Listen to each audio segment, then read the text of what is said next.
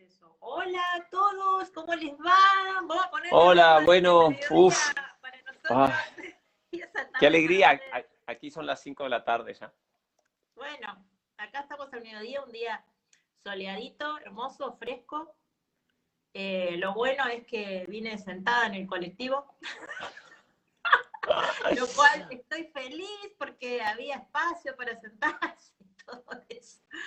Bueno, ¿cómo les va a todos? Hola Andrea, ¿cómo estás? Muchas gracias por estar a todos ahí, desde allá lejos y desde aquí cerca. Gracias por la paciencia, toca- sobre todo porque la semana pasada estuvimos una hora y media, es que da, da prácticamente vergüenza, estuvimos una hora y media con Lelis intentando conectar y no pudimos. Así que, mm, bueno, igual, aquí estamos con la Y nueva aquí educación. estamos, y aquí estamos. Bueno, vamos a hacer eh, un una pequeño resumencito de las, de las charlas que hicimos, más los títulos nada más, así que no te desesperes, Ariel, porque de lo que hablamos, hablamos primero en este ciclo de charlas de yo te educo, yo te escucho, ¿sí? Eh, de paradigma, de autoridad, de autoridad en luz y en oscuridad. Y ahora nos toca hablar de cuando los padres se educan diferente. Y eh, en estas charlas, Ariel, eh, me dijiste que íbamos a dividirla en lo que es como oscuridad y como en luz, ¿no? Lo de la educamos diferente. Eh, ¿qué, qué visión sería la oscuridad? Es eh, de funcionar en forma de un condicionamiento, ¿no? O sea, yo, eh, eh, la oscuridad eh, sería en, es- en ese, en ese tipo de visión, ¿no? De condicionamiento. Y en luz sería cambiar esos condicionamientos para tomar conciencia de cómo educo a, a mi hijo o al niño y cómo me autoeduco. ¿Está bien? Sí, sí, sí, sí, sí, sería bastante, bastante eso. A mí, Bueno. yo no lo había, mm, yo no había organizado originalmente esta información así. Esto le comento también a la gente, ¿no?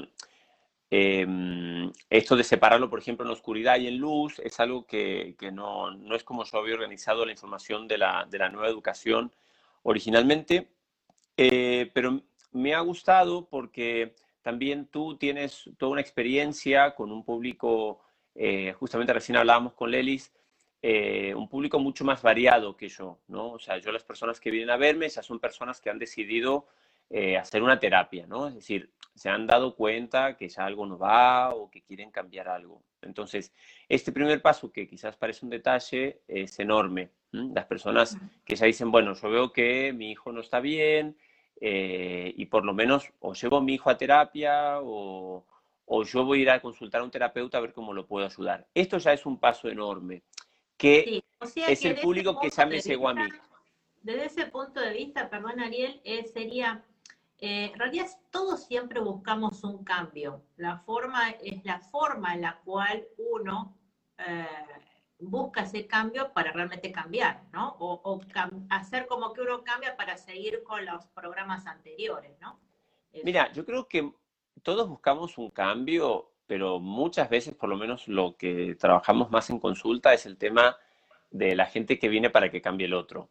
O sea, sí, Ah, claro, sí, sí, sí, claro, sí, sí, ese- tal ese- cual, ese- sí, sí, ese- esa- ese es bueno. fija. Bueno, en la familia madre, padre y niño es, vengo para que mi niño cambie, ¿no? Mi niño cambie la conducta, mi niño cambie la forma de ser, cambie esto que Exacto. no me hace caso, sí, sí, obviamente, sí. Exacto, Pero exacto. Entonces sí, el cambio lo queremos todos. Porque es un, es un punto, digamos, en el cual, punto de inflexión, en el cual eh, si, si el niño tiene que cambiar determinada conducta, hacer, por ejemplo, ir a una terapia o hacer un tratamiento específico, también el padre tiene que cambiar. Tiene que cambiar aunque sea el horario, la forma en que enfrenta la situación.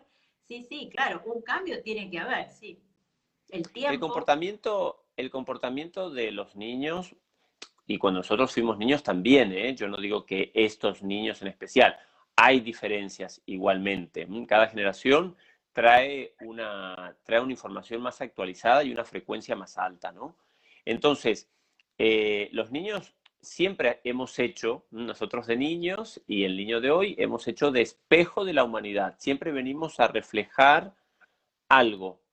Y eso lo hacemos durante bastantes años. Ahí hay, luego hay un diálogo, hay una transición entre el niño que pasa adulto y es esa transición en donde sabemos, bueno, si ha sido más o menos condicionado en función de, bueno, si ha sido más o menos escuchado. Entonces, todo este primer movimiento de la nueva educación tiene que ver con prestar atención a lo que hemos recibido de un paradigma viejo, de un paradigma que tenemos que entender que ya, que ya caducó. Hay gente que, que se sigue aferrando a toda una serie de, de ideas y de conductas y de, bueno, y de historias que, que ya no, que solo tienen vigor en la mente de esa persona, no, no se apoyan en nada más, en nada más de, lo que tiene que ver una nueva realidad que se está, que se está plasmando. Entonces, entonces, esta primera fase de la nueva educación tiene que ver con ir, em, todos estos temas que vamos a ir tratando contigo también, tiene que ver como con ir despejando maleza, por decirlo de alguna manera, ¿no? Ir, ir sacando todo eso que nos está molestando em, para ver lo siguiente, Ahora no estamos en lo siguiente, estamos en todo esto. Y entonces, estamos viendo qué pasa con la autoridad, porque a mí la autoridad me resultó así y así, y tengo esta experiencia con la autoridad. Hoy vamos a ver qué pasa cuando los padres educamos diferentemente, ¿no? Entonces, eh, claro, cuando yo, tú me propusiste este tema, yo me fui, me fui por un lado, me fui por el lado de la conciencia, y tú me planteaste casos tuyos, más, más reales. Entonces digo, muy bien, ¿cómo hacemos para articular esto? Y entonces, para mí, una diferencia, la forma para mí de organizar el material, una buena, una buena forma es esto. Hablemos de hoy, hablemos de lo que está en oscuridad, no tiene que ver, esto no es un juicio. Yo también quiero que quede claro, no, no se trata de, no es un juicio, es si algo de lo que decimos está pasando en tu casa, en la casa de, las personas que nos estén mirando, que nos miren en otro momento, es solamente para abrir un canal de, ¿cómo se dice? De, de, autoindagación, ¿viste? Y de, ah. de, honestidad, decir, wow, sí, es cierto, algo de lo que se está hablando ahí me resuena, está pasando en mi casa. Y, y de ninguna manera me gustaría a mí que, que la persona que escucha algo y se siente identificada al mismo tiempo se sienta juzgada, porque no, tiene nada que ver, ¿vale? No tiene nada que ver. Es aportar un poquito de luz en estas cosas para yo empezar a ver que mi hijo no tiene un problema, que mi hijo no me hace la vida imposible, que mi hijo, qué sé yo, no es mi enemigo, o sea, este tipo de cosas, ¿vale? Si podemos sacar eso, que en otros temas más adelante hablaremos, esto, todo esto tiene un nombre, este, hoy no voy a abrir este capítulo, pero me gustaría que habláramos de esta parte más del, de, educar diferentemente. Entonces, para, arrancar este tema, eh, me gustaría empezar explicando algunas pautas que tienen más que ver con lo, terapéutico concretamente. Y una de estas primeras, eh, de estos grandes volúmenes, eh, tienen que ver, el, mm, tenemos que hablar sí o sí del condicionamiento. Eh, hay mucha gente que no se da cuenta de la importancia que tiene el condicionamiento en su vida. Es decir, todos, absolutamente todos, vivimos condicionados. Esto es muy importante tenerlo en cuenta. Todos, absolutamente todos. Estamos condicionados por este, nuestra cultura, en gran medida, eh, quizás es uno de los, de los mantos de condicionamientos, de condicionamiento más, más espesos, ¿no? Mm. Después tenemos también todo un gran condicionamiento familiar. Sí. Y luego también nosotros, con el tiempo, vamos a crear una capa de condicionamiento que es individual, que tiene que ver con mi historia. Entonces, por ejemplo, si yo soy un hombre de 30 años que nací en España, es una cosa, y si yo soy un hombre de 30 años que nací el mismo día en Japón, recibiré una, recibiré una información totalmente diferente. ¿Vale? Creo que no hace falta ir tan lejos, ¿no? O sea, una familia, el vecino, ya está. Claro, exactamente. Pero cuando yo soy un varón de 30 años en España y el de al lado nació el mismo día, también tiene 30 años y también nació en España, igualmente arriba se va a crear otra capa de condicionamiento que tiene que ah, ver con su familia. Oh, claro, claro. ¿Me entendés? Y Insisto, y después, y después vamos, si vamos achicando, después están los mellizos o los gemelos, ¿vale? que aunque hayamos nacido, esto hay estudios sobre esto, aunque hayamos nacido en el mismo hogar y hayamos tenido al mismo papá, la misma mamá, etcétera, em, van a ser diferentes porque van a ir traduciendo la información y las experiencias de vida de forma diferente, con lo cual, pues serán diferentes. Serán diferentes, sí. ¿Vale? Entonces, cuando yo hablo de oscuridad, cuando yo hablo de este condicionamiento en oscuridad, tiene que ver cuando yo ni siquiera me doy cuenta de lo condicionado que estoy. Claro, trabajar es en automático. Ya está, o sea, tú crees que todo lo que tú haces lo hace todo el mundo. No, no lo hace todo el mundo. O bien lo hacen las personas de tu casa únicamente, o bien lo hacen las personas con las que compartes cultura únicamente. Mm. No, pero no lo hace todo el mundo. No hay nada que haga todo el mundo igual. No. O sea, sí, todos comemos, todos dormimos, eh, pero no es igual. Hacemos igual. Tampoco lo hacemos, igual. Entonces, hay gente que viene en un sitio y dice, no puedo creer que en otros... Sí, claro, lo tienes que creer, es un gran ejercicio. De hecho, viajar el gran ejercicio de viajar eh, es para ir y, ver y, convertirte en un ser un poquito más, más abierto y más maleable. Eh, es que no lo sé, por ejemplo, aquí en España se comen mucho las patatas bravas, ¿no? Por decir algo. Y yo he ido con amigos a Francia a sentarme en un restaurante y no sé qué, y han pedido patatas bravas y yo digo, a ver, no hemos venido a Francia a, pedir patatas bravas, ¿me entendés? si venimos a Francia, pues queremos comer otra cosa, aunque nos equivoquemos. Esto también puede pasar en otro tipo de, historias. Entonces, primera información, este, todos somos seres condicionados por toda esta información que hemos recibido y esta información en la cual nos, nos movemos. Y por supuesto nosotros queremos encajar dentro de este medio. Quiero encajar en mi familia, quiero encajar en mi sociedad. Eh, ¿qué diferencia habría en estar condicionado y tener una tradición de hacer las cosas? Bueno, la tradición es puro condicionamiento. Es puro condicionamiento. Es lo mismo. Es puro, es puro condicionamiento. Está dentro, o sea, condicionamiento, dentro de eso tenemos tradiciones.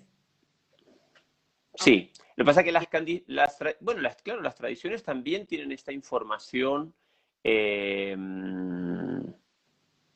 Claro, la, tradición me condiciona. Si mi familia tiene la tradición de pasar la Navidad todos, vestidos de, elfos, bueno, mm. quiere decir que yo ya no puedo decidir cómo vestirme en Navidad. Con lo cual es condicionamiento, me condiciona a la hora de querer decidir, en ese caso concreto, cómo me voy a vestir para la Nochebuena. Ok. ¿Vale?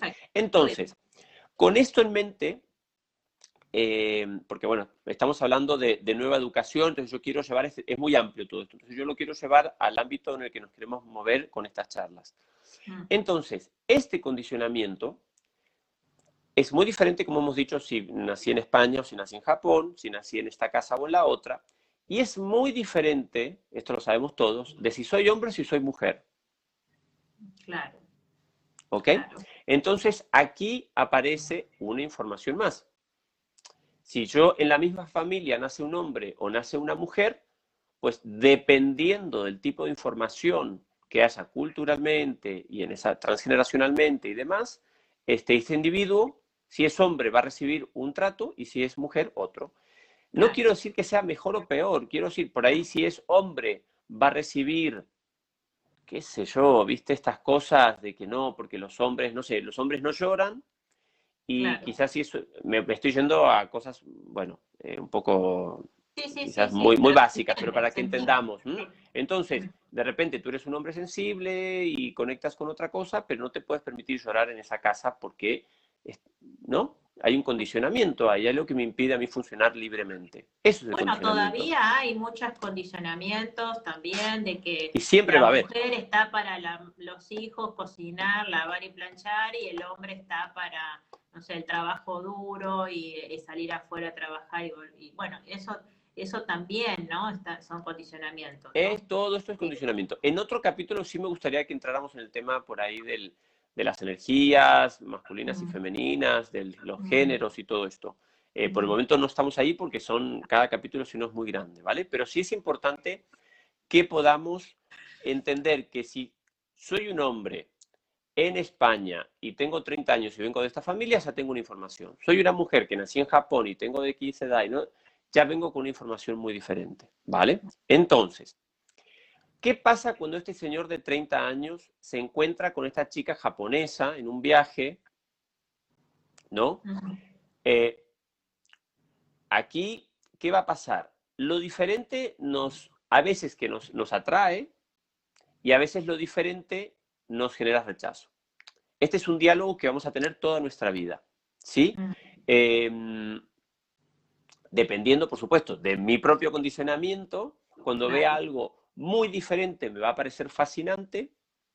Por ejemplo, si yo soy un hombre español de 30 años y toda la vida em, he convivido con mujeres españolas, eh, quizás cuando vea las maneras y las formas que tiene de funcionar esta chica japonesa que tengo frente a mí, X, ¿no? Me puede generar un atractivo o me puede generar un rechazo total, etc. O sea, la forma que tenemos, básicamente estos capítulos este, y el próximo serán sobre esto, cómo dialogamos con lo diferente, ¿no? Bien. ¿Por qué? Porque lo diferente nos hace crecer. Si no, cada uno de nosotros viviría en un planeta, esto, la experiencia, ¿no? Estaría, estaría, hubiera sido creada de otra forma. Nosotros estamos todos aquí conviviendo, interactuando, para que yo de tus diferencias me nutra. Bien. Porque pareciera ser, perdona, pero En una misma familia, uno, está bien, está la japonesa y está el español, ¿verdad? Pero en este caso hay dos argentinos y dos españoles.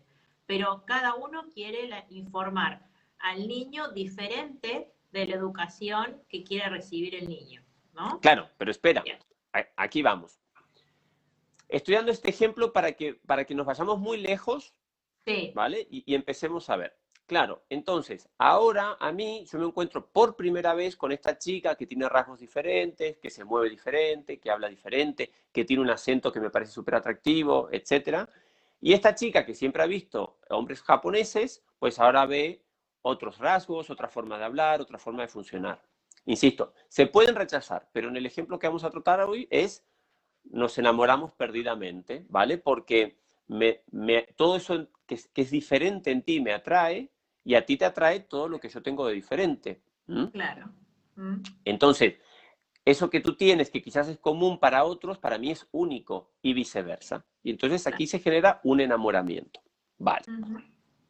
no, olvides tu pregunta, ¿vale? Así lo vemos después. ¿A, dónde quiero, ¿A dónde quiero llegar con esto? Yo no solamente tengo el condicionamiento de ser un hombre español, sino que lo que dije recién, yo después he tenido todo, hasta los 30 años, me han pasado muchas cosas. Claro. ¿Mm? Entonces, me he tenido X relación con mamá, X relación con papá, X relación con mis hermanos. En la, escuela me fue X, tengo una, una situación económica X, ¿vale? Y esto ha ido tejiendo todo otro condicionamiento que es individual, tiene que ver con mi vida. Se va tejiendo en la medida que yo la vivo y también tiene un peso que es muy importante. Estoy hablando, por ejemplo, de todas las frustraciones, todas las heridas que yo voy acumulando a lo largo de mi vida, pues también me condicionan a la hora, en este caso, para el tema que estamos tratando, de mis relaciones. Entonces, aquí te retomamos, porque ahora estoy fascinado con la japonesa, ¿vale? Y la japonesa está fascinada conmigo. Pero yo traigo mis heridas, traigo mis frustraciones, ¿sí? Y esa también. Sí, porque es, humana, ¿vale? Entonces le han pasado cosas. Y entonces nos encontramos en esta fascinación del enamoramiento, pero en ese momento, claro, estas diferencias, estas frustraciones, este dolor, lo más seguro no es lo primero que sale. Del enamoramiento, pues todos somos y todo está teñido por un velo de, bueno, de esto, de químicos, básicamente. Entonces, y de, y de más condicionamiento, porque yo veo en ti XXX y tú ves en mí, pues XXX. Bien. Bien. Entonces ahora tenemos una pareja que es extremadamente diferente, él de ella, que vienen con estas capas de condicionamientos muy diferentes, insisto, porque ella es mujer y es japonesa y se crió y, trae un bagaje transgeneracional muy diferente, familiar, y él, imagínate, ¿vale? Se enamoran y se encuentran y crean una pareja. Sí. Hasta aquí vamos bien, ¿no? Sí.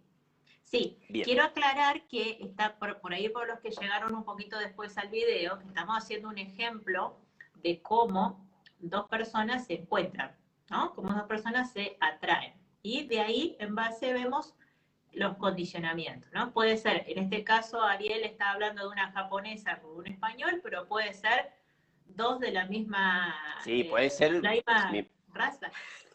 Sí, no, puede ser mi... Puede ser mi vecina, claro, claro, pero quiero dar un ejemplo desde lo muy, muy extremo para, para que nos entendamos. Entonces, yo estoy fascinado con mi mujer que me hace sushi todo el día y ella está fascinada porque yo como jamón todo el día, etcétera, etcétera. Podemos llevar esto a los estereotipos como queráis. Bien, este, estas dos personas se encuentran y tienen un hijo. Entonces, aquí van a pasar muchísimas cosas, ¿vale? Em, porque es imposible que estas dos personas eduquen igual. Claro. Y sí. Y básicamente, Lelis, es imposible que dos personas se eduquen igual. Es imposible sobre la faz de la Tierra. Y sí. Y sí. Ni aunque dos gemelos tuvieran un hijo, que sería una cosa, un desastre, este, no podrían, no educarían igual. Porque las personas funcionamos por interacción, ¿me entendés? Entonces, si tú haces esto, yo hago lo otro, bla, bla, bla, bla, bla. Claro. Bien. También estaría diferente, así sea el primer hijo, el segundo y el tercero, ¿eh? Va a ser todo diferente. Entonces, lo primero que me gustaría recalcar es esto, es no hay dos personas que eduquen igual. No lo hay, no lo ha habido y no lo va a haber. Claro. Entonces, eh, podemos estar más o menos de acuerdo en temas que nos parecen más o menos importantes. Eso, por supuesto, eso, eso sí funciona y eso está genial. Y, mm, em, pero luego siempre empiezan a salir esos otros temas, digamos. Claro. Por, ponerles un nombre. A lo largo del tiempo van a salir todos los temas van a salir todos los temas. Y entonces, lo que hablamos con Lelis más temprano, en el marco de esta nueva educación, es poder aprovechar ese, ese, mm, este momento, esta experiencia que es la crianza de un hijo, de una hija, para poder traer a la luz, esto lo veremos en el siguiente capítulo, pero para traer a la luz todo eso que en mí estaba funcionando en automático, por eso le llamo en oscuridad. Eh, y yo creí que yo estaba bien con eso. Yo, creí que, yo creí que estaba bien con mi historia. Yo creí que estaba bien con las diferencias de mi mujer que es japonesa. Yo creí que estaba todo bien, porque en la pareja estábamos bien. Pero cuando entra el siguiente elemento, un niño, claro, viene a sacudir, no viene, no viene, no, viene a hacer esto. O sea, pero no un niño como un ser aislado. Las nuevas generaciones vienen a elevarnos, vienen a elevar la frecuencia. Y para elevar frecuencia, esto es muy importante, tenemos que soltar carga. Hay que soltar las cargas, claro. Esto, eh, me, me, interesa recalcar esto porque, bueno, son los elementos básicos de la nueva educación. Entender que el niño no está ahí para hacerle la vida imposible, sino que el niño al, menos los primeros 10 años, y te diría 15, y te diría un poco más quizás, está ahí para, ¿no? Usa sus recursos energéticos, emocionales, o sea, usa sus recursos para elevarme. Sí. Esto es súper, súper, súper importante. Entonces. re bonito. Lo que pasa que es maravilloso. cada uno puede sumar cargas y llevar hacia abajo o unirse cambiando esos paradigmas, condicionamientos, lo que sea, esas cargas, soltarlas y unirse a esa, esa luz, esa elevación que nos, viene eh, a traer ese niño, ¿no? Esa nueva información. Exacto, exacto. Por eso en el primer capítulo hablamos de lo que eran los, el paradigma, ¿no? Y entonces, aquí se, se genera un choque. Vamos a recuperar también esta información, vamos a repetir quizás esta información. Hay un niño que está utilizando, como dije recién, sus recursos para elevarme, para elevar mi frecuencia, me está indicando en, su propio lenguaje, pero me está indicando lo que no va, es decir, lo que no puede pasar esa masa de información. Claro. Y yo o aprovecho esta oportunidad de crecimiento o Sí. choco con mi hijo. Tal cual. Sí. O sea, Vale. ver al niño como una oportunidad para esto también. Es lo que pasa es que, Es que creo el niño vino a eso. Poder ver a eso. Sí. Es que Eh, el niño vino a tu casa para eso. Es muy difícil poder ver al niño como una oportunidad para poder dejar esas cargas y, y- y evolucionar o crecer o, o como se diga, ¿no? ¿Sí? O Mm. hacer cambios Pero- también. Sí, sí. Pero, y por eso lo llamamos en oscuridad. ¿Por qué lo llamamos en oscuridad? Porque quiere decir que esas personas no pueden ver la enorme oportunidad que se les está dando. Quiere decir, no hay luz, no hay, no hay luz, no, no, no están viendo lo que se les está mostrando. Entonces, todos los recursos del niño quedan en oscuridad, no, no se ven. Entonces, ¿qué va a terminar Bueno, pasando? Yo creo que también el, eh, que el niño genere un síntoma, ¿no? Porque el niño eh, muestra una información.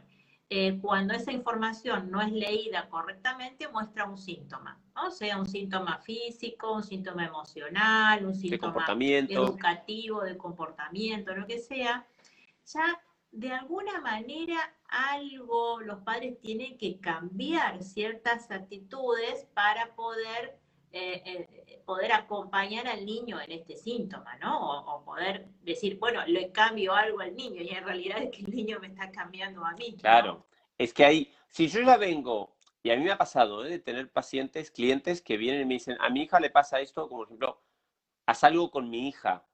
¿no? Claro, Esto quiere decir, a- eso está en oscuridad. Aquí no hay luz. claro, Muy poca gente viene a decirte, mira, me doy cuenta que mi hija me está queriendo decir algo con su comportamiento y quiero ver, quiero que nos ayudes a ver qué es. Mm, claro. Esto es lo Claro. tan- Ahí tan- ya, wow, claro. Esto sería el estamos lu- en otro nivel. eso estamos en otro nivel. Ojalá todos pudiéramos hacer así, ¿no? Sería muy en- bueno dejar de juzgar al otro y de culpar al otro de lo que nos pasa, ¿no? Bueno, de eso se trata también esta charla, ¿no? De hacerse cargo de las cosas que nos pasan, de cada uno eh, tomar la rienda de eso, ¿no? Exacto. Claro, pero para eso hay que hacer un salto. Por eso te digo, hay que hacer un, hay, hay que hacer un salto. Y el salto siempre, siempre es desde la conciencia, o sea, es hacernos conscientes, es ver, y yo lo veo con, yo lo veo con, con mi hija constantemente, o sea, esa, o sea, no sé cómo explicarlo, hay un nivel de, mm, es como un instrumento tan afinado, un niño está tan afinado, que es, tú dices, haces un mi y el niño hace mi. ¿Cuál es el problema? Claro, ¿cuál es? el niño vibra por sintonía, pero ¿cuál es el problema? Que yo no me he dado cuenta que yo he emitido un mi. Claro, Entonces, cuando, cuando veo que mi niña hace mi, yo digo, ya está, ¿no? ¿Qué le pasa? Y ese mi puede ser llora, no se quiere dormir, no sé, Claro. no importa, hace berrinches como tú dices, etcétera, etcétera, etcétera. Entonces, claro, entonces, yo que no me he dado cuenta por mi historia y por mi condicionamiento, no lo puedo ver, claro. no puedo ver que estoy todo el día en mi, no Claro. lo puedo ver. Entonces, Sí, mi hija, que viene afinada, como dije recién, me va a decir, papá, mi, ¿viste lo que es el mi constante? Claro, Tenemos que pasar a fa, ¿viste? Tenemos que... Claro. Y ella va a hacer lo posible y va a usar sus recursos. Pero si yo no lo veo, pues la voy a, la voy a empastillar, la voy a llevar a que alguien, la- alguien la trate, alguien la vea, alguien se ocupe de ella. Claro. Y no, Bueno, es y muy me he común perdido. eso en los chicos que tienen hiperactividad, por ejemplo, o lo- la ansiedad, ¿no? La ansiedad de decir, o, absolutamente o alguna todo. dificultad en el lenguaje, también me quiero expresar de una manera, eh, o estoy muy ansioso, no me puedo sentar quieto, no, no hago caso, entre comillas, ¿no? Es porque la información no está fluyendo ahí, ¿no? Eso. Exacta, exactamente.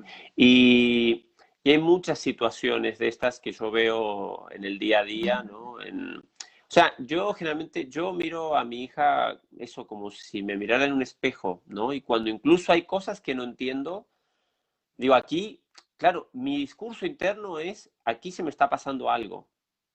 No es, ay, a mi hija le está pasando algo, pobre. Claro, ¿Me entendés? Es, no, no, no, aquí o a mí o a mi mujer le está pasando, nos está pasando algo, aquí está pasando algo que no estamos viendo. Este es mi discurso interno. claro. Bueno, yo lo digo siempre en la consulta, ¿no? Cuando, cuando el niño tiene algo de todos estos eh, síntomas, vamos a decirle síntomas, eh, le digo, bueno, ¿qué te está pasando a vos como mamá o como papá? ¿O qué está pasando en la familia? Y enseguida dice, no, nada. No, nada. Ah, nada, nada. Él es el problema, él, ¿no? Él de que no hace caso, él. Bueno, eh, en la, en la casa está todo perfecto siempre.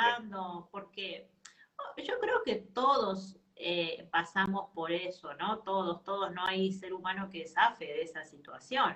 Ahora, eh, el proceso de, poder ver en el otro, eh, en el niño más que nos viene a enseñar, vernos qué tenemos que cambiar, eso es un proceso a veces de no querer descubrirse uno mismo, ¿no? A ver qué voy a encontrar acá adentro, ¿no? ¿Qué voy a encontrar el pasado? Voy a encontrar, no sé, todos estos condicionamientos. exactamente.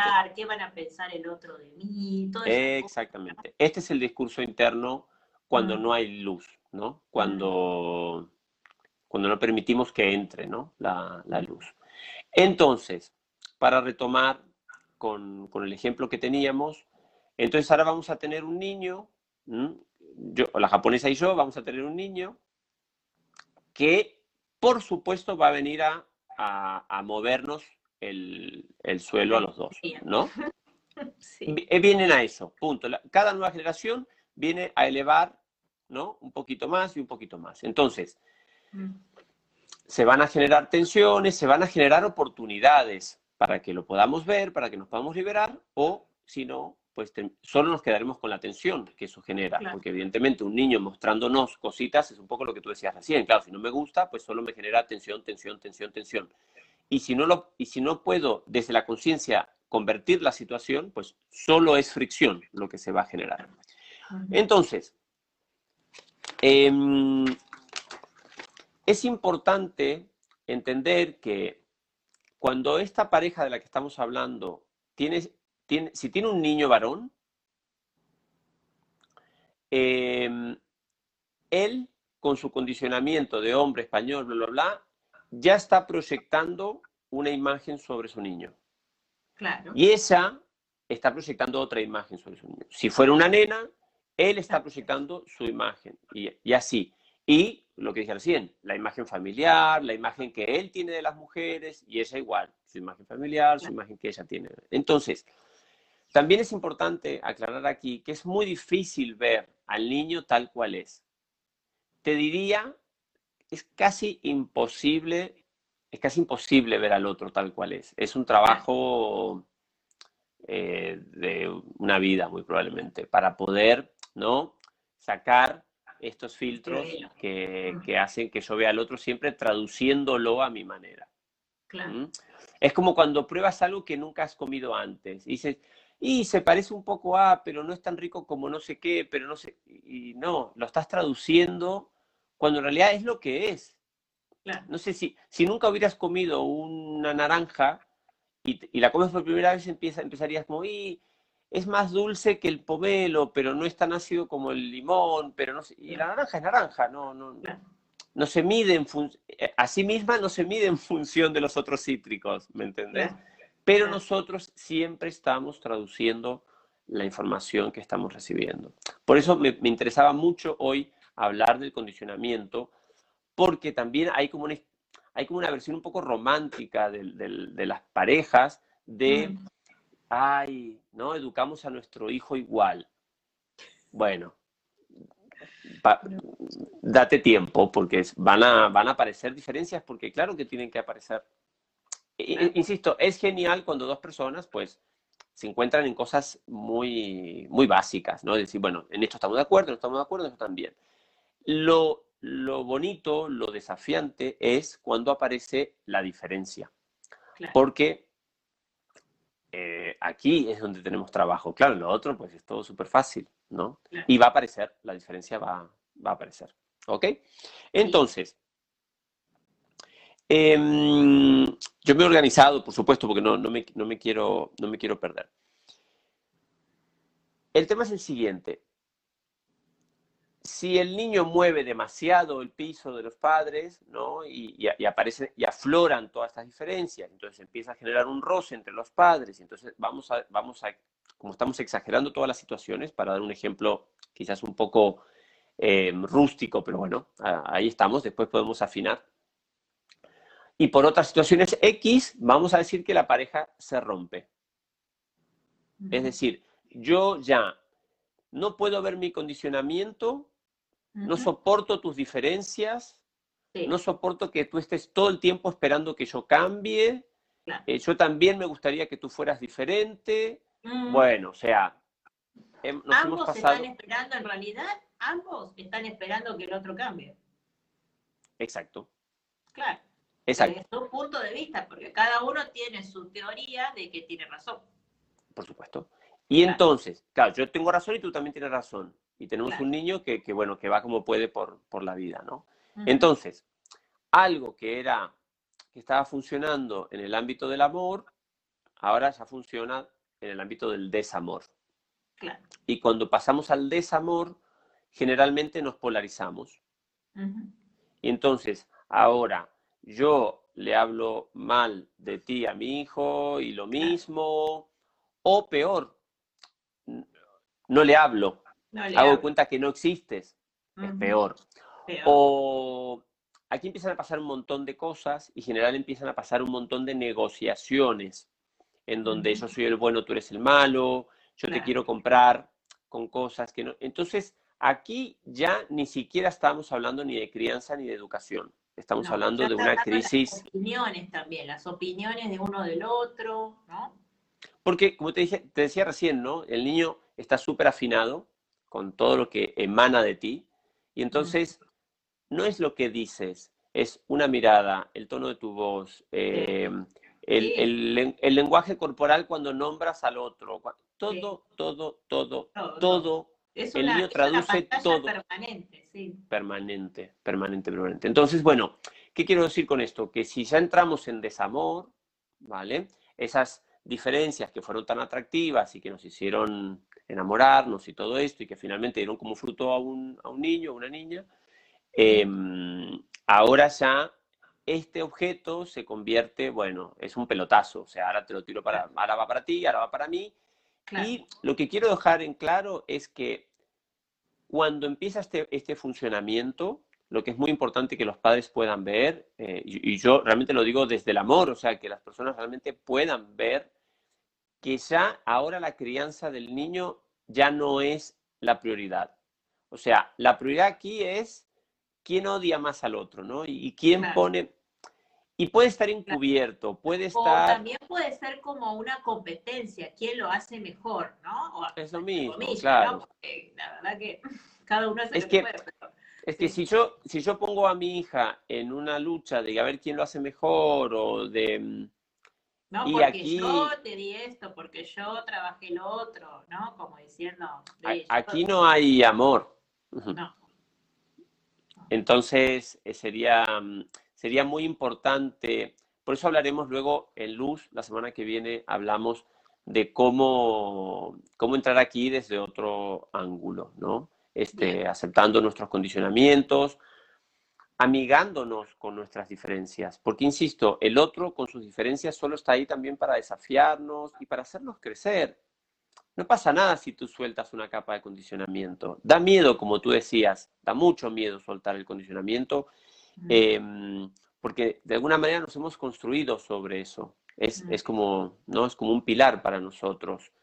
Eso que mi mamá me enseñó, eso que mi papá me enseñó, todo esto.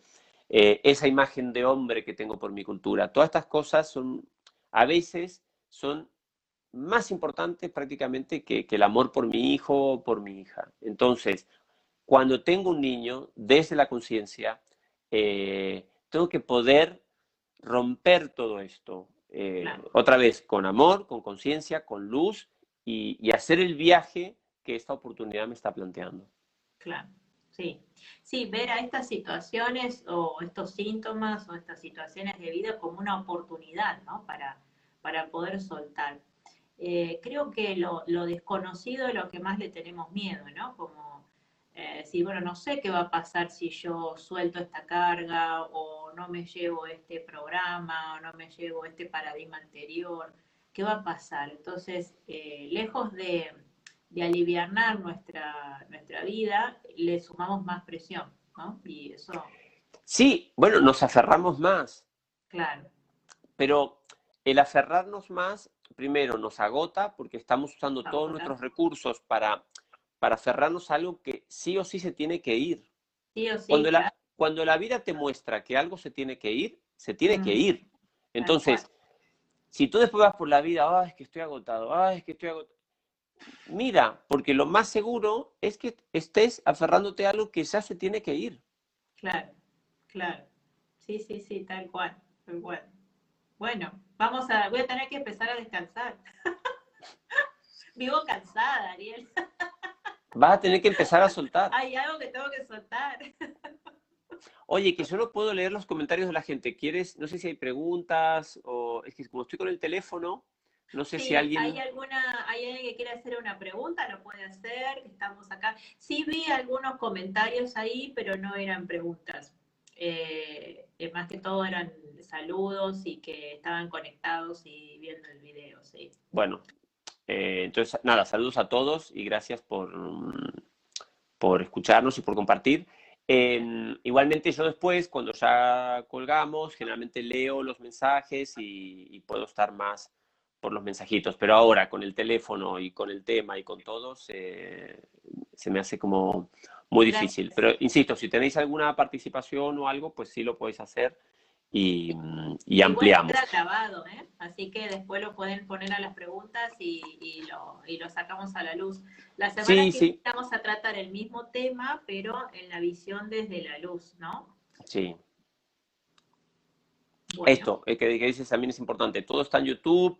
Digo esto porque hay gente que no tiene redes y por ahí quiere compartir esto con, quiere compartir las charlas con personas que no usan redes, entonces si vais a mi página, que es evoluciontir.com, y tú creo que también lo estás subiendo en, tus página, en tu página o no? Sí, sí, sí, estoy subiendo, estoy subiendo en el Instagram y en el Facebook y en YouTube. Perfecto, perfecto. Entonces las personas que por ahí no tienen Facebook o Instagram, en las páginas tanto de Lelis como la mía, pues podréis eh, encontrar, em, yo voy a mi tiempo, pero intento subir todo y mantenerlo actualizado. Este, mi página es evoluciontir.com y la tuya, Lelis, es no, yo no tengo, la página es EvaCetBB, pero ah, si no podemos, eh, podemos eh, intercalar estas charlas por eh, doctora Lelis Pediatra en línea, que es YouTube, y si no, Derea Lelis como Facebook o Instagram, Lelis Derea.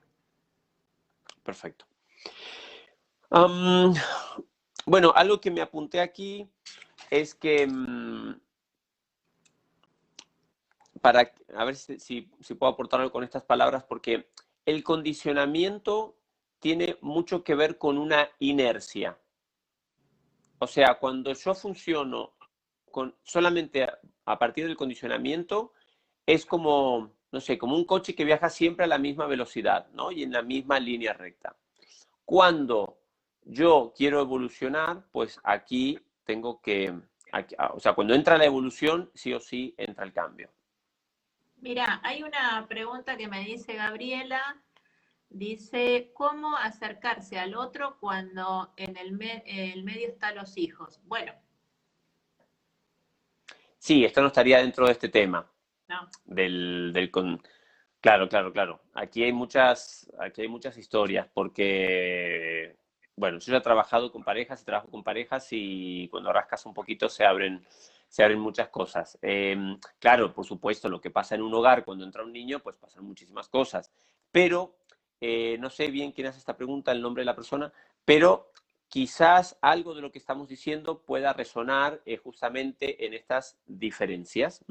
El otro reacciona diferente a la presencia del niño que yo bueno, lo pero la forma eh, que podemos eh, contestar a la pregunta transitoriamente por, el, por esta charla, porque la charla siguiente también va a dar un poco más que hablar para solucionar o para resolver de otra mirada esa pregunta, es poder, poder ir observándote en qué es lo que está viendo para poder uno reflejarse en ese, en ese conflicto, ¿no? En, ese, en esa situación, en ese síntoma, ¿no? Poder ir empezando a observar cuál es ese conflicto. Si es un conflicto de, eh, obviamente que es de desamor, pero de qué es de miedo, de justicia, de perdón, de qué es lo que uno tiene que andar mirando, ¿no? Y que es un proceso también interno muy fuerte, ¿no?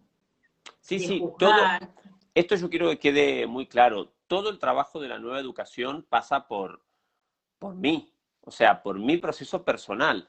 Toda, todo el proceso de nueva educación que tiene que ver con, bueno, con nueva, una nueva conciencia, con una nueva realidad, con una nueva era, con todo nuevo, este, va a tener que ver con siempre empezar a hacerme eh, cargo, empezar a hacerme responsable.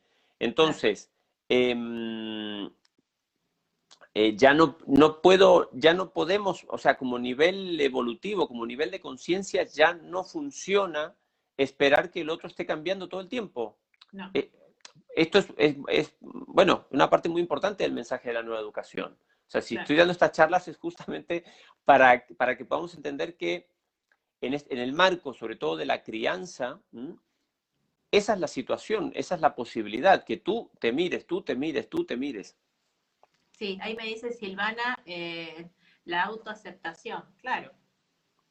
Sí, sí, sí, sí, sí. Hay una parte que hay que aceptar y hay otras partes que, que, tengo que cambiar, pero yo porque las veo, porque las asumo, porque las abrazo, porque las agradezco.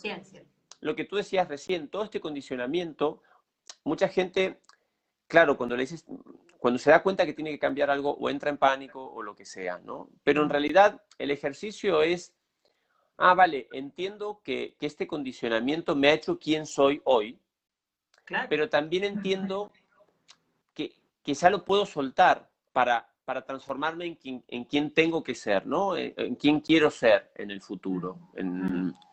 hay algo de esa transición que sea, también se hace desde la conciencia y que es, ah, perfecto, todo esto me ha servido para llegar hasta aquí. Y yo ahora lo suelto y, y me abro ¿no? a lo que la vida tiene frente a mí. Si no, la vida no me pondría este desafío por delante. No, tomar como una oportunidad esto, no como un problema. No, tengo una oportunidad para ver esto. ¿sí? Si no, es como un examen. Si no, hasta la que no te lo tomen, no sabes si la lección la sabes. Claro, pasa que los exámenes, nosotros, bueno, también nos hemos relacionado con ese material de una forma muy negativa, ¿no? Ah, em, pero bueno, la vida los exámenes tendrían que tener, tendrían que tener esa, esa energía ese trasfondo, ¿no? Decir, vamos a hacer un examen solamente para saber, pues, lo que tenéis claro y lo que no tenéis claro. Si a eso le agregas una nota y si a esa nota después le agregas un castigo y si a ese castigo después le agregas un... Claro, bueno, entonces el examen es desastroso. Después, si quieres, en otro momento también tocamos... Depende cómo uno toma el examen, es verdad, es verdad. Sí, sí fíjate que... Fíjate que vamos por el capítulo 4 y en ningún momento hemos hablado ni de escuela ni de nada, porque la única escuela, o sea, la escuela de la nueva educación es en casa, lo que pasa en casa, lo que no pasa en casa, lo que se dice en casa, lo que no se dice en casa. Y una vez más, que creo que lo voy a repetir en cada programa, es empezar a reforzar ese vínculo que tengo conmigo a través de lo que la crianza me, propone, para ir recuperando ese poder, esa capacidad de crear una nueva realidad, de crear nuevos sistemas. Esto, es lo que, esto es lo que propone la nueva educación. Lo que dije al principio, la nueva educación no es, ah, mi bebé no me hace caquita, no. para eso hay gente, como, claro, como tú, hay pediatras. Pero la nueva educación como visión, como una nueva visión de un ser integrado desde la conciencia, mm. eh, tengo que empezar a rascar con estas pequeñas cositas que la vida me va poniendo en mi camino y quizás más adelante, el año que viene o en dos años o lo que sea, estaremos hablando de lo que realmente la nueva educación este, tenga para nosotros. Por el momento se trata, esta gran primera capa de nueva educación eh, tiene que ver con ir prestando atención a esto, ir despertando a estos temas ¿ok? Para limpiarlos, para sanarlos, para que te preguntes cómo estás con la autoridad, cómo estás con tu pareja que hace las cosas diferente, pues claro, que tú, porque es diferente. Y todos los temas que vayamos tocando es, ah, esto me resuena, ah, esto no sé qué, y que vayamos trabajándolo y que vayamos limpiándolo, porque luego vendrá la nueva educación nivel este, Star Wars, o sea, ¿me entiendes? Después vendrá lo siguiente, pero si no limpiamos esto, pues será muy difícil que entendamos, eh, claro, otros contenidos. Sí. Mira, acá me pregunta mm, eh, Delia Eugenia Bar dice, ¿cómo conseguir el arco al miedo? No sé qué, me quiere decir. ¿Arco? Al miedo. ¿Quién dice esto? Delia. Delia, ¿qué quieres decir con el arco al miedo? A ver si Delia nos puede. ¿Arco? Es que no lo puedo asociar a ninguna. el paso. No sé qué quiere decir, pero bueno, no sé. Delia, a ver, Delia. un poquito? No sé si has metido mal el dedo, Delia. ¿Qué quiere decir el, el arco del miedo? asco, no, no, asco no. No sé, no sé, no sé. No, es que no puedo encontrar una, palabra para asociar con esto. Para asociar. A ver ahí, ¿dice algo Delia? Mm, no. Ah, apego, apego al miedo. Sí, sí, vale. Me parecía que había ahí, Delia, que, ah, habías que habías metido mal el dedo. Bueno, el apego al miedo. Mm. Es que, mira, es que el miedo... No, es que es, muy interesante porque, por supuesto, bueno, claro, el miedo serían 10 capítulos aparte. Miedo, Delia, miedo y culpa, claro, son dos de los grandes pilares de, mm, de bueno, de, otra vez, claro, otra vez, forman parte de este condicionamiento, otra vez, desde lo colectivo, desde lo familiar, bueno, el miedo, el miedo, el miedo, el miedo, ¿no? Y por supuesto, nosotros venimos de épocas en donde, bueno, sí, el miedo nos salvaba, el miedo nos protegía. Está bien, pero nosotros ahora tenemos que dar un salto. Entonces no podemos... Está bien el miedo, el miedo viene a mostrarnos algo. Es una emoción muy primitiva. Imagínate que eh, creo que, por ejemplo, viendo ahí a mi gatita, lo, primero que salta por cualquier cosa es el miedo, el temor. O sea, eso es muy primitivo, ¿no? No, no está primitivo y, está bien lo que te dije recién, Delia, quizás.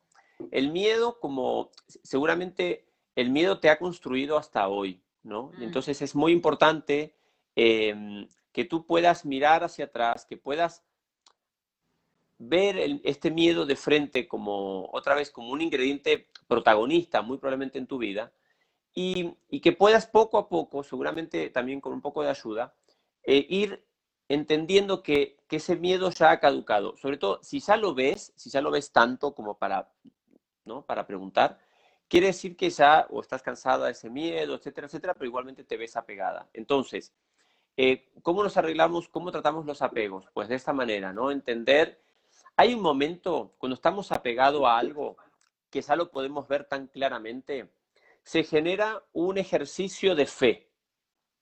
¿Mm? La vida nos está proponiendo un salto de fe. Entonces, vamos a imaginarnos que llegamos al final de un barranco y las nubes están muy bajas, ¿vale? Y yo estoy en este extremo. Y ahora la vida me está proponiendo que yo salte, que yo tenga fe, que yo, aunque no veo a dónde voy a caer, yo salte. Em, no hemos hablado todavía de la fe, pero los, el ejercicio de la fe, que no estoy hablando de la fe de la religión, el ejercicio de la fe, de la fe en la vida, em, yo creo que tarde o temprano a todas las personas que hacen trabajo personal se encuentran con un ejercicio de fe. Y es decir, vale, me he construido desde el miedo. Yo ahora tengo que soltar el miedo, tengo que saltar, no tengo ni idea a dónde voy a caer, no tengo ni idea quién me va a recoger del otro lado, ni con qué me voy a encontrar. Y generalmente el desapego, o sea, el, apego y el desapego funcionan a través de, esto. Tengo que confiar en que la vida me está mostrando que estoy apegada al miedo, ¿vale? Y me está diciendo, salta porque ya es hora. Si no, no lo verías. Si no, la vida no te mostraría este, este apego que tienes a, a esta emoción. Tal cual. Bueno, perfecto. Y después, por último, una aclaración acá que nos hacía Silvana, si la puedo volver a ver, porque o sea, o te escucho o veo los mensajes, esto es así. Eh, bueno, pero igual era como una ayudita, acá, una aclaración que nos decía Silvana, es que el miedo está bien de manera adaptativa. Sí, igual acá no estamos juzgando si una cosa está bien o mal, sino eh, cómo transitar de, una de una vivencia a otra, cómo, cómo crecer, ¿no? Sí, y vamos a tener que vamos a tener que empezar a soltar también, insisto, cosas que están muy grabadas en nuestras células. Eh, el gran trasfondo de mi trabajo, desde TIR, desde la evolución y todo esto, y sobre todo el salto que estamos haciendo ahora es de una limpieza brutal a nivel celular, a nivel ADN, a nivel Mm. muy, muy, muy profundo. Entonces, bueno, a todas las personas que están, que se ven muy, muy, muy eh, cara a cara con el miedo, bueno, esa es tu lección, esa es la información que tienes que limpiar en este momento de tu cuerpo, literalmente estoy hablando, de tu cuerpo, Sí. eh, para pasar a la siguiente, al siguiente nivel. Hay otras personas que se relacionan pues con otra cosa, o con culpa, o con otro de ¿Qué esas... te parece si... de esas flores qué en el jardín? que- sí, ¿qué te parece si cuando terminamos estas dos charlas, la de hoy y la que ahora ya en unos minutos terminamos, y la de la semana siguiente, eh, la siguiente hacemos como una guía interna de cómo hacer una limpieza interna de todas estas emociones Y es que va a depender de qué. de cada uno. Bueno, pongamos un síntoma X, le vamos a preguntar a la gente qué síntoma más frecuente hay, pongamos el miedo, por ejemplo, que creo que es algo que está un poco universal, eh, y qué ejercicio podemos hacer para ir haciendo esa limpieza, ¿te parece? Ok. Bueno, no hace falta por ahí dedicarle todo un programa. Podemos ir buscando pautas que... Algunos tips, sí, algo, una guía. Eh, igualmente, me interesa, me interesa sí recalcar que lo más, más, más importante en el caso de Delia que preguntaba es que ya lo has visto. Esto es enorme. que ya lo has eh, visto, claro, claro, sí, claro, pero est- esto, hay- gente dice, que "Sí, viene... ya lo vi, y ahora Hay ¿qué gente hago?". que viene y, y está colgada del miedo y de la culpa, lo que decíamos recién, está, está haciendo fuerza para que eso no se vaya este, y Mm. todavía no lo ve. ¿Vale? Sí. Entonces, a veces tiene que recorrer mucho antes de decir, wow, no me había dado cuenta que toda mi vida, por ejemplo, había vivido con miedo. Ok. Y a veces esas son muchas sesiones de, de acompañamiento, ¿vale? Sí, Este, en el caso, no sé si es tu caso, Delia, o, o hablas por otra persona, em, si uno ya vio el miedo, ah, aquí ya aparece otra cosa, porque aquí es como, ah, te veo, ¿vale? Te veo.